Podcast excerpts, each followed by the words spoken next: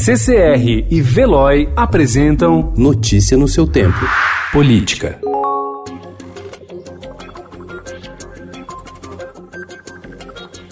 A tensão entre governadores e o presidente Jair Bolsonaro vem crescendo nos últimos dias. Após atritos causados pela proposta de recriar o Ministério da Segurança Pública no fim de janeiro e os debates em torno da cobrança do ICMS no início de fevereiro, um grupo de 20 governadores divulgou ontem uma carta em que critica Bolsonaro por declarações a respeito de Adriano Magalhães da Nóbrega, morto em confronto com a polícia baiana no dia 9 e acusado de chefiar uma milícia. Governadores ouvidos pelo Estadão afirmam que o presidente está destruindo, com suas declarações, as pontes com as administrações estaduais. A carta de ontem seria uma maneira de tentar parar os ataques do presidente a eles.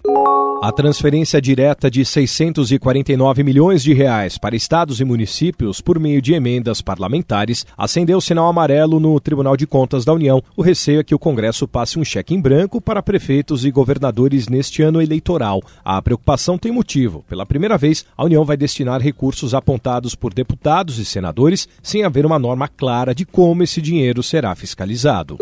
Em 2017, a Prefeitura de Ilhabela, no litoral norte de São Paulo, organizou um concurso para escolher a Miss Brasil, em evento que teve buffet gourmet, shows de cantora, serviço de carregadores, locação de veículos, som e pagamento de hospedagem para o prefeito na capital durante a assinatura do contrato. A festa custou 2,4 milhões de reais, quase 10 vezes o investimento da cidade naquele ano em saneamento básico. Esse foi um dos motivos que levaram o Tribunal de Contas do Estado a desaprovar as contas da prefeitura naquele exercício.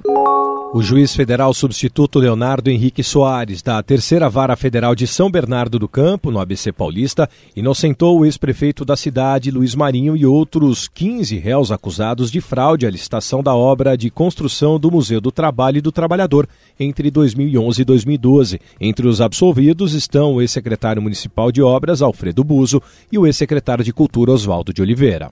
Notícia no seu tempo. Oferecimento CCR e Veloy.